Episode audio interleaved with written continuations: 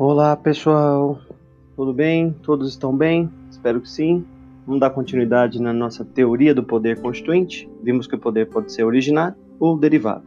O derivado pode ser reformador ou decorrente. O decorrente é de fazer Constituição Estadual ou alterar a Constituição Estadual. O reformador é de alterar a Constituição Federal. Mas a doutrina também elenca um outro tipo de poder constituinte derivado, que é o poder constituinte derivado revisor.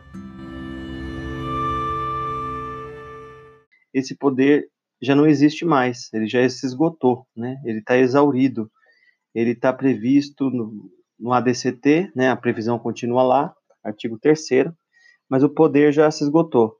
É o poder de revisar a Constituição após cinco anos da sua promulgação. Então, lá, o artigo 3 dizia: após cinco anos contados da promulgação da Constituição, ela poderá ser revisada pelo quórum de maioria absoluta em turno único, sessão unicameral. Ou seja, é, a nossa Constituição podia ter um, um upgrade, né, um, um checklist, após cinco anos da sua promulgação, para ver o que está errado, o que não está, e aí previram a possibilidade de revisão com um quórum menor do que o das emendas. Mas vejam, o que, que eles têm em comum? Emenda de revisão e emenda tradicional. A emenda de revisão e a emenda tradicional, ambas alteram a Constituição Federal.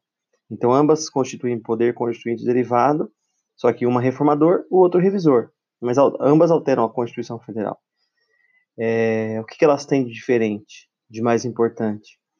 A revisão já está exaurida, não pode ser feita novamente. E o quórum dela foi de maioria absoluta e turno único. A nossa emenda tradicional, a comum, né, ordinária, ela é não está exaurida, a gente tem continua tendo emendas à Constituição e é, o quórum para fazer emenda é duplo turno e três quintos. Então, importante você não confundir as emendas ordinárias que são as emendas comuns que a gente tem, com as emendas de revisão, que não existem mais, mas já existiram. Tá bom?